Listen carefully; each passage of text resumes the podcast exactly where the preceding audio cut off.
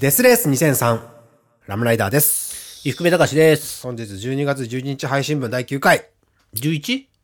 12月11とありますが、あ、11。はい、12月11日。えーっとさ、前回生放送あ、生配信あって、で、その後に写真がね、アップされたはずなんですけど、あのー小室さんのね、まあトークの中で話した、小室さんの、えーサイン、俺が中学校ぐらいの時にもらった。で、それと一緒に、あのーなんか写真があ、白黒の写真があったと思うんですけど、その話さ、あのちゃんとしてなかったんだけど、これね。はい。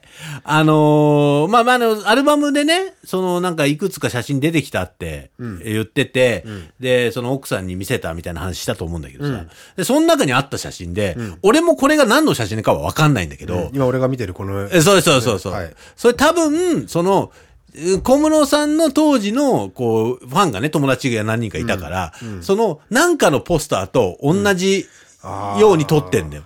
マイクとかも含めて。そう、ふざ、ふざけてね。そうそう。でもそれのさ、元画像を一緒に残しとかないとさ、そうね。なんだかわかんないよね。そうね。ちょっと気になるね、これね。そうでも、ハンマ裕次郎みたいなね。パッと見は。あ、そう。でもさ、いやそれもしかしたらでも本当わかんないのよ。だからこれが、宇都宮さんかもしれないし、うんあそうねなんなったらね。うん、そそのわかんないのよ。元ネタがないから。はいはいはい。で、これをね、本番中に多分奥さんが、あの、前回の生配信聞いてたみたいで、その送ってきてて、で、それを今転送して、あその、まあ、ツイッターというか、いや、しかしこれあれですね、あの、綺麗な顔してますね。俺ですか、うん。これ、三輪明宏じゃないの？これ。ちょっとなんかでも、確かに、その感あるよね。なんか、多分そういう表情わざとしてんだ三島由紀夫に言い寄られてた頃の三輪明宏じゃん、これ。ああ、顔これねあ、わかった。でもこれね、多分ね、あの、宇都宮さんだわ。あ、本当。あの、なぜかっていうと、ん鼻のさ、下にさ、黒い線よく見たら入れてるでしょ。これ宇都宮さんの真似なんだな。多分、ここの線濃いよねって。あ、まあ、陣中のところね。そう、はいはいはい陣中の、この線、う宇都宮さんって濃いよねって話を言ってたから、多分これね、あの、多分、打つの真似なんだと思う。まあ、まマイクがあるってことはボーカルの可能性高いしね。確かに、多分ね、そう、そうなんだとでさ、いや、そう、俺今思い出したんだけどさ、左側にさ、なんかさ、なんか貼ってあるでしょ？貼ってあるね。なんだこれ？なんか、これ多分ね、鼻メガネの鼻なんだよ。どういうことなの？わかんない鼻メガネの鼻をね、俺壁に貼ってたの。自分の部屋なの？ね。なんかわかんねえけど。これ本当ポッドキャスト聞いてる人にいきなり写真見ながらじゃないとわかんない話になっちゃうから。うん、で、ここにもサイン写ってるし、ティッシュが貼ってあるね、なんかね。面白いね。俺もこれ、ちょっと写真探してきて持ってこようかな。面白いね。まあ、僕だってそれこそね、TM 大好きで、あのー、YouTube であんま話さなかったですけどね、あのやっぱり小室さんが好きでとか TM 好きででこの業界入った部分もあるから、ねなかなかこういう写真とか見ると自分も懐かしくなっちゃいますね。なるほどなるほど。そう、あとね、TM というか小室さんといえば、あの、うちの奥さんがですね、あのー小室哲哉さんの楽曲、プロデュースではないのかな、楽曲を使用する朗読劇っていうのがあって、それに出るんですよ。TM 小室さん好きだって言ってたら、決まったらしくて、えースイートナインティブルースとおいう。はい、えー、朗読劇があって、それに出るってことなんで、よかったら、ちょっと、皆さん、興味あったら、ちょっと調べてもらいたいな。朗読劇ってさ、あの、あれですか？椅子にみんな3人ぐらい座ってこう、そうそうそうそう。で、なんか、えーいろんなメンツでキャストを入れ、椅子には多分座らない、立って立ってやるんだろうけど、あの、キャスト何人か、えーいて、で、その中で最終日は星総一郎さんと、うちの奥さんと、あと玉木奈美さんと、みたいな、なんかね、まあ、あの、ガンダムシードまたやるじゃない。だからガンダムシードっぽいメンツでやるみたいですね。えー。面白そうですね。ね。なので、大きい箱だよかったら箱高田の馬場かな。ちょっと調べてみていただけたらと思います。はい。お便りありますか？お便りね。普通おたが来ておりますよ。そうそう、紹介していきましょう。はい、お願いします。えーっと、えー、なおたいさん。ん伊福部さん、ラムさん、こんばんは。僕は気の気、気が利いた風でめちゃくちゃ脊髄反射な会話がやけに苦手です。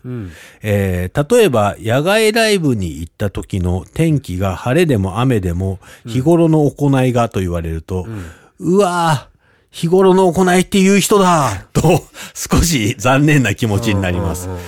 ちょっとしたお金持ちが現れた時に石油王と言ったり、えー注文したお刺身がなかなか来ない時に今海に取りに行ってると言ったり、他にもたくさんあり、ありますよ。〇〇だったり、〇〇だったり、あと〇〇だったりと、えー〇〇を同じワードにして、ああ、そういうことね。繰り返す。はいはいはいあれも、えー同様です。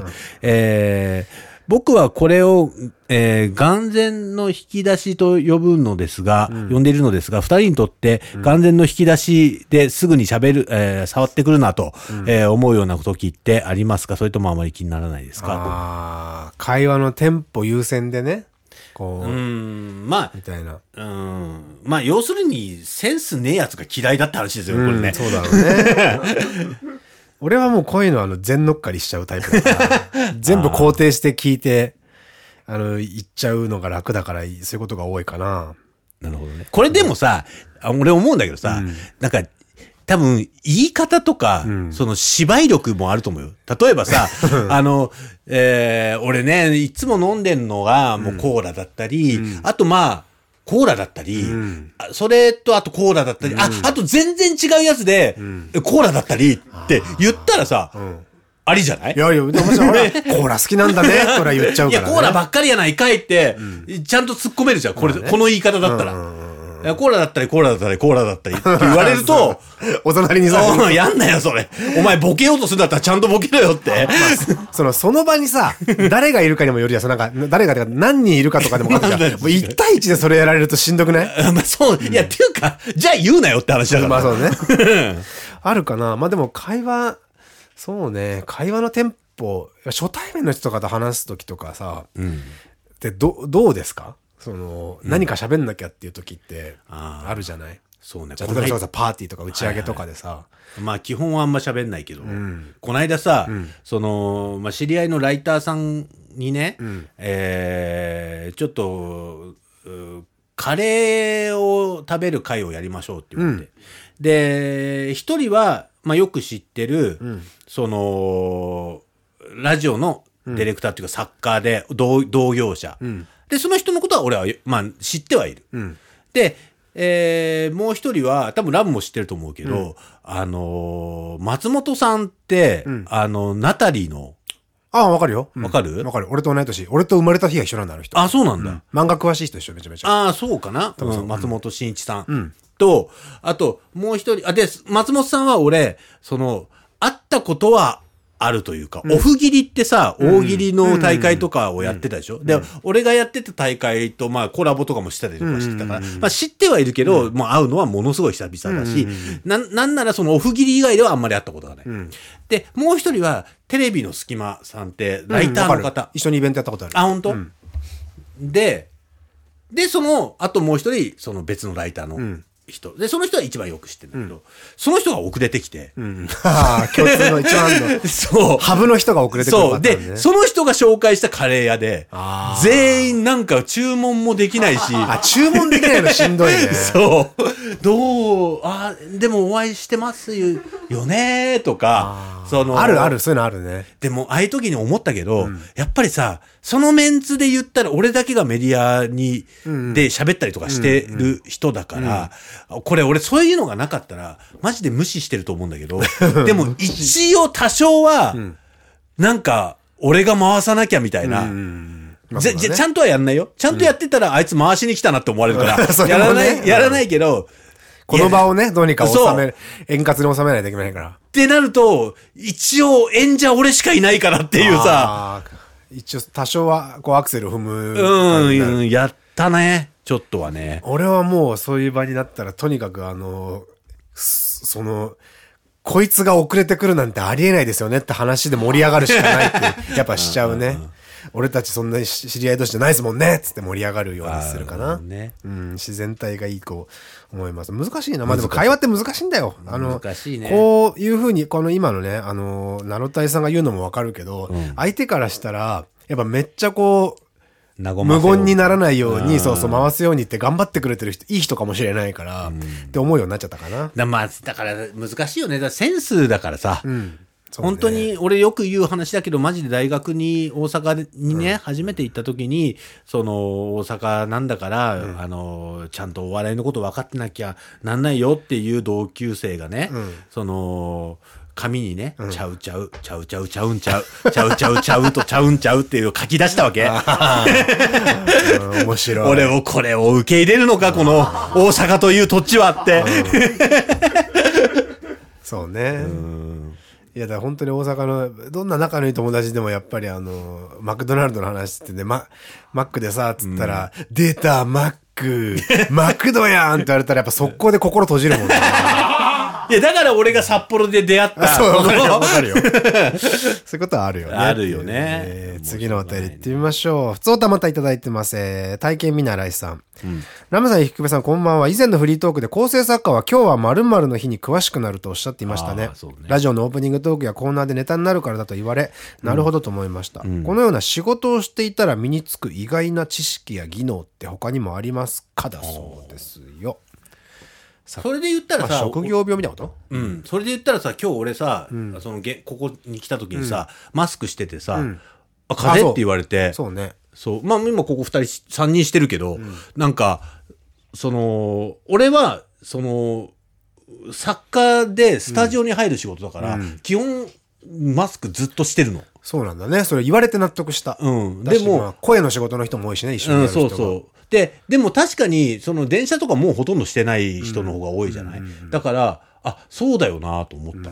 いや、まあいいことなんだけどね。そそう、なんか、なんとなくほら、ここで対面する、いつもさ、最後の方で来てさ、うん、で普通に向き合って顔見て喋ってることが、うん、あんまマスクの姿を見たことがなかったから、ね。うん、なんかあるかな？ミュージシャンってそういうのあんのかな？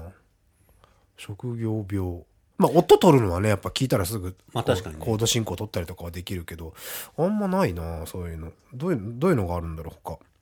俺、あれ、職業病なのか分かんない。これな、俺も何度か言ったことあるかもしれないけど、うん、なんか、その、まあ、テレビとかもそうだし、うん、舞台とかもそうだし、街でもそうなんだけど、うん、その、誰かが拍手してると、拍手したくなっちゃう。そう。ああ、なるほどね。その、俺全然ないな。あ、ない？ない。スタジオとかで、その、拍手をする仕事だから、俺って。その、えー、今日のゲスト、なんとかさんですっていうのを、俺の仕事だから、誰かが、その、今日誕生日って拍手始めた。あ、やばいやばいやばい。マジでギリギリまでしそうになるとこ職業病これ職業病だよね。あ、俺だから、その街でとかで、コマーシャルとかテレビとかでも、音楽の切り方変だとすごい気になる。あの、尺に収めるために、その小説で切ってないで小説と一泊変なところで切れたりとか、もう気になるし、たまにやっぱなんか、アレンジでコードが変な、音がぶつかってる、なんかカバーとかで変なやつとかあるとすぐ気になったりとかするね。それぐらいかな。なるほどね。うん、俺この間さ、すげえ大変なことがあってさ。何？どうしたの？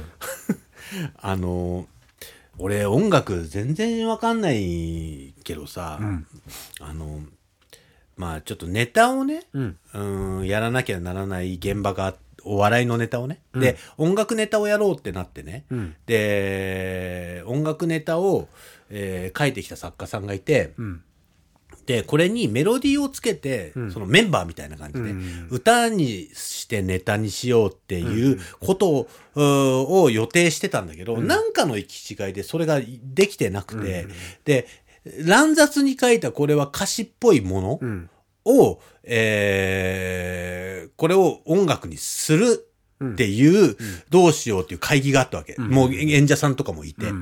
でね、その、その時に、その、まあ、じゃあ、リズムだけ、ビートだけあれば、うん、それでやったらどうですかってなったんだけど、うん、でもビートだけだったらちょっとラップっぽくならないですか、ね、って言って、じゃあ、何らかの伴奏はあった方がいいんじゃないですかってなって、じゃあ、その場に音響さんがいて、じゃあ、なんとなく伴奏っぽいピアノの音をなんか入れてみますね、つって、なんかそのリズムに対する伴奏をつけて、で、で、これで、じゃあちょっとなんか歌になりますかってなったけどさ、うん、ピアノ入ってるからさ、コードがあるわけじゃない、うん、ってなると、その、その場にいる人が誰も音楽わかんなくて、で、その、あ、じゃあこれで歌えますねって言って、うん、これでやろう、やろうとするんだけど、いや、ちょっと待ってください。うん、これはピアノが鳴ってるから、コードがあるんで、まあメロディー限られてくるし、ねうん、そこ誘導されちゃうから。そう。だから、適当にはできないんですよって言って、うんうん、あ、え、そうなんですか？ってなって、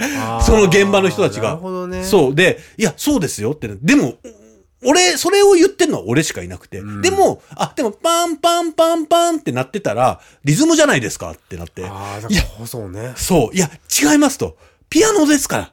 あの、ドラムだったらリズムでいいですけど、うん、ピアノですからって言うんだけど、え、じゃあどうなるんですかって言って、いや、でもってなるから、まあ、例えばですけど、じゃあ今鳴らしてくださいって言って、そのなん、ぴゃんぴゃんパンパン、ぴゃんぴゃんパンパンみたいなのが鳴ってるのに、うん、なんとなくその歌詞で俺が歌ったの、うん、その歌詞で、うん、なんとかで、なんとかで、みたいなやったら、あ、そういうことですか俺もさ、なんとなくこう耳で聞いて、なんとか合わせてるぐらいのやつなわけ。で、あ、そういうことですか？ああ、そうなんですね。そういうもんなんですね。って言ったら、その現場にいる人が、じゃあ、ちょっと伊福さんもう一回歌ってもらっていいですか？あの、録音 するんでって言われて、嫌ですよ、そんな。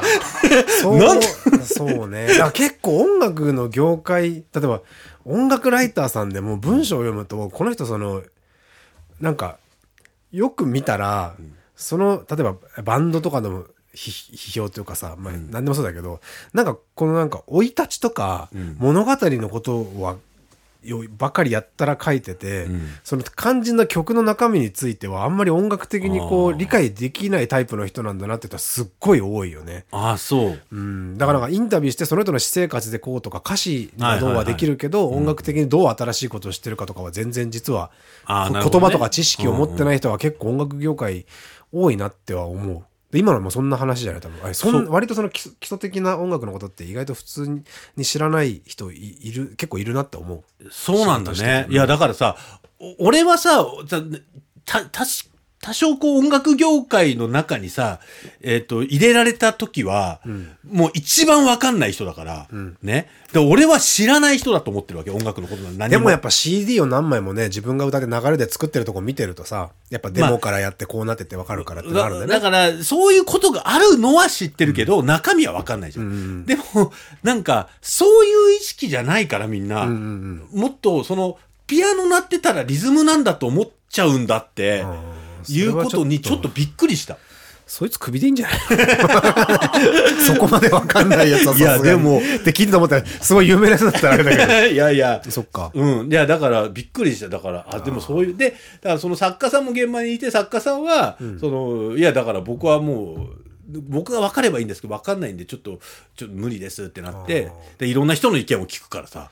だ俺その DDT っていうそのプロレスの団体で、いわゆるプロレスとミュージカルをこう、あの、一緒にしたやつを2年ぐらいお芝居やってたんだけど、まあその時は、だから、その、作曲も全部やったんだけど、もう完全に音楽監督っていう立場で入って、だからそういうの、わからない人とかいろいろ決めちゃわないように全部そこを最初から俺が決めて入ってたから。いや逆にやりやすかったけどね。確かにそういうのは分かる人が上に一人いないと難しいのかもしれない。難しい。だからこの場で一番音楽の素養があるのが俺になっちゃうっていう恐怖。心もとないし。心もとないし俺のそれを録音してその参考に使おうとすんじゃねえよバカ野郎っていう。まあでもその場でその人しかいなかったらしょうがないから、ね、いやしょうがないんだろうけどそれは断ったけどね当然ね。座組の問題だったのかもしれないさあ次トークテーマまだ来てますよ、はいはい、えー、ラジオネームおててつないでさん、うん、過小評価されてると思うものってきてますよああ、なんかあると思うな。なんだろうな。ね、これなんかすぐ思いつかないけど、出そうだよね。過小評価されてると思うもの。うんなんだろうな。過小評価？いや、あるだろうな。なんだろう。こういうのあるよね。うん。なんかすぐ出てくるかな。ちょっとじゃあ一瞬考えましょうか。考える、うん、そうね。別につまんだっていいし、ここ。うん。つまんだっていいし、つままなくてもいいですけど、もっと評価されてもいいと思うもの。あるかな。ないか。いやないことないんだよな。あるんだよな絶対に。難しいなでも。うんなんだろうな。過小評価でしょ、うん、実際のその実績とかやってることに対して評価が小さすぎるものですよ、うん、まあラムライダーでもいいわけですよラムライダー過小評価されてるからな。まあでもか、でも時々ほら大きい仕事もさせてもらってるから、まあ過小。もっとなんかさ、サービスとかさ、うん、そういうやつじゃないの？例えば、アマゾンプライムとかさ。でも評価されてるでしょ、十分。されてるよね。例えばよ、だからそういうなんかこう身近で当たり前のように使ってるけど、もっと褒められてもいいんじゃないかみたいなやつとか。あそうじゃないですか？うーんまあ過小評価じゃないけど、あのーセブンイレブンの金のシリーズってさああ、ハンバーグがうまい。うまいよね。あのその過小評価というか、そのコストパフォーマンスにおいて、いいのそれでって思わない？ああ、あるね。だから俺あの、夏になるとさ、冷やし担々麺とかさ、冷やし味噌ラーメンっていうのがセブンイレブンで出てくるんですよ。うんあれよりうまいの店で食ったことない。その冷やしラーメンっていうジャンルでは。ああなるほどそういう意味では過小評価と言えるかもしれないね。そあそうだねあレ冷凍食品で言ったらもう本当に俺は、あの日霊の チャーハン。だんだんさ、ただのおすすめのうまいのの話で。そういう意味で言うと俺は最近出た、どん兵衛プロっていううん、高タンパク質で食物繊維が多めになってて、糖質がカットされてるどん兵衛があるんですよ。もともとほらカップヌードルプロっていうのが最近出てて、ん。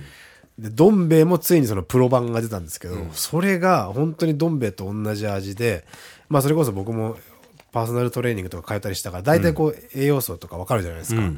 これ、本当いくら食っても大丈夫だなっていうバランスになってるんですよ。まあ適度な運動しながらですけど、だから、この間ね、その、ブラックフライデーでもアマゾンでセールやってて、3箱買いましたね。ん。割ともう常備してるんですけど、あんまり周りでこのどん兵衛プロとか、カップヌードルプロの話をしてプロる人がいない系行ったことないな俺。僕は割とその、あの、コンビニとかでも、プロテインバーとかもいいちいち全部成分表見てチェックするんですけど、あの、いいですよ、どん兵衛プロ。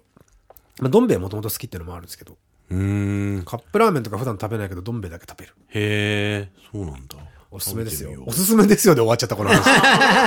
過小評価だまあ商品じゃないんだよな過小評価だからいいんだけどね。でも多分なんかあるんじゃないですか。また思い出したら言ってみちょますか。っと思い出しましょう、次行ってみましょうか。来てますよ。えーっと体験見習い、んえーラムさん、福部さん、こんばんは。トークを聞いていると、お二人はゲームが好きなんだなと伝わってきます。お二人の人生で一番プレイ時間が長いゲームって何ですか？なんだろプレイ時間かう。。プレイ、純粋なプレイ時間だもんね。プレイ時間で一番長いのは僕はグランドセ、シリーズ全部で言ったらグランドセフトオートっていう、ああそう。あの、ロックスターゲームスの、いわゆる車、犯罪のゲームが多分一番トータルは長いですかね。多分全部のゲームを、ぜ全部の、まあいっぱいあるんですよ。GTA、まあ3ぐらいから、いろんなサンアンドレアスとかいろんなこう、規模が変わってあるんですけど、それを、最初に出たハード、Xbox とか PS2 とかで、ん。まあ今、プレステ5まで出てるんですけど、GTA5 っていうのが、それまで全部一式をクリアして、いわゆる隠し要素みたいなのも全部出して、プラス iPhone でも出てんですよ。iOS 版っていうのが。まあその移植ですけど、その移植で出たやつも全部買って全部、携帯でクリアしてるんで、多分僕はグランドセフトオートですね。で、今度、多分来週、あさってかしあさってぐらいに、そのグランド、えっと、GTA6 っていう新作のトレーラーが出るらしくて、今めっちゃ楽しみにしてる。俺逆に伊福部君そんなゲームのイメージないんだよな。うーん、やらないこともないけどっていう感じじゃないかな。まあ、多い、一番多いのなんだろうな。俺、一番、シリーズだと、あれだけど、多分、ゼルダの神々のトライフォースは、スーファミ？スーファミは、ことあるごとにやり直すから、ああ、そういうのもあるよね。そう。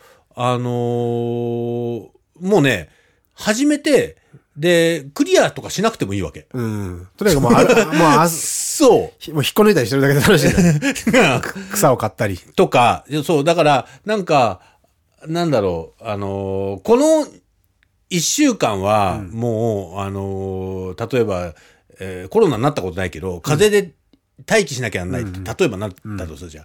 でそうやってるわけ。でもクリアまでいかないけど、もういいの終わっちゃって。ああ、例えばまあわかるわかる。うん俺でもドラクエ4とかだったら多分4回ぐらいクリアしてるな時々やりたくなる。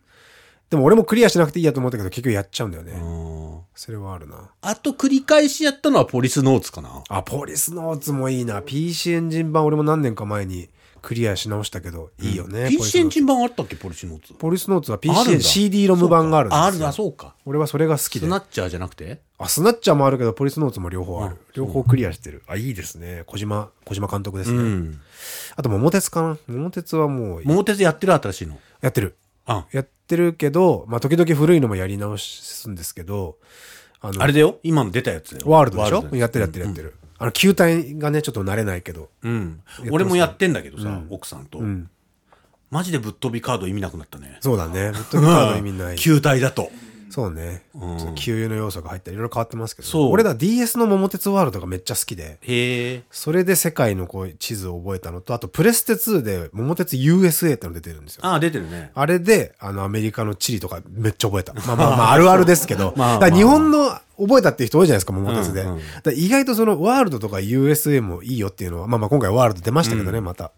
いいですよね。マジで、でもわかんない、本当に。その、さ、日本だとさ、そのさ、なんだ、星飛びカードでどこ行ってもさ、あ、なるほど、この辺りねっていうのがさ、地名でわかるけどさ、そのカタカナで書かれてもさ、それがアフリカの地名なのか、アメリカの地名なのか、その、中東の地名なのか、もう全くわかんないから。それは99年やってるとだんだん、ああ、あそこねって近所行く感じでだんだん頭に入ってくんです。それがいいんですよ。今ね、50年ぐらいでやってて、25年ぐらい前。ああ、一番楽しい時期ですよ。一人用ですか？まあ一人用といあ、うじゃあ、奥さんと二人で、あ、そう、それでねよ、く人とできるね、桃鉄。どういうこと？や、いや僕にとって桃鉄っていうのは基本的に、えっと、清に赤鬼と俺で三人、そう最弱の 二人とえーつまんね回って、いやいや、つまんなくない。つまんねいや、俺はほん、俺はね、俺は本当にその、キングボンビーとか大っ嫌いなんですよ。い いや絶対嫌なんですよ。いないよそれは好いや、だからもう絶対嫌なんですよ。絶対つかないようにしてる。絶対つかない。てか、もう、あの、その何連続、あの、到着みたいの最後まで、その、に、俺、俺の楽しみ方は、その、清鬼と赤鬼一回もその駅に着かせない。で、99年やりきる。と、その途中で全部と、全部の物件を、あの、買い占めるっていうのを必ずやるんで、それが俺の遊び方なんで。そうなんだだからさ、人とやるなんて、その、そんな、な、そんな、その、楽しいゲームの時間でそんなストレスを浴びるのは 考えられないから、一人でやります。俺ね、あの、最初さ、その、俺と奥さんと、で、その、コンピューター2つ、あ二つあって、1個、えー黄色い列車のやつを向かいにしたの。向井さんね。で、うん名前をねそう。で、えっ、と、赤いのを、どう、あ、じゃあ赤いのじゃあ青いのをどうしようかってなって、で、奥さんが、じゃあラムでいいんじゃないって言あ、って。俺、うんうんうん。で、ラムで始めたの。うん。ちょっと奥さん俺のこと呼び捨てなの？いや、そうなの。ででもラムライダー入んないから。あ、まあ、ラムライとか。ラムライとかなってうんラムねラムにで始めたんだけどさ、その、俺はいいけどさ、奥さんはさ、ラムに対して何の思いもないしさ、そのさ、なん、なんていうの、感情がないからさ、全然盛り上がんないわけ。ああ、そうなんだ。まあまあまあ、そりゃそうだろうね。自分で言っといてたけど。そう。だから、向井さんの時はさ、おい、向井さんやめろよとか言えるのに、ラムーってなっちゃうから、その、途中で鷲崎に変えて。鷲崎君なら思いがある。うん。で、鷲崎が下手なのよ。まあね、そんなにゲームでアアナログな人だから。そうなの。あのー、ボンビーついてて、もう隣に向井がいるから、一、個行きゃつけるのに、冬だからって青に行こうとする。ああ、わかるわかるア。ホだな、こいつと思って。うんわかるその鷲崎君カード使うのも下手でしょ。下手。下手なのよ。俺はそういうのと3人で回ってるから。省エネ、省エネやサイコロにさせ、されてる時に、音速カード使ったりする。わかるわかる。そうなんだよね。俺はそういうのと戯れるのが好きだから。わし崎さんアホだわ。いいね。桃鉄おすすめですよ。という。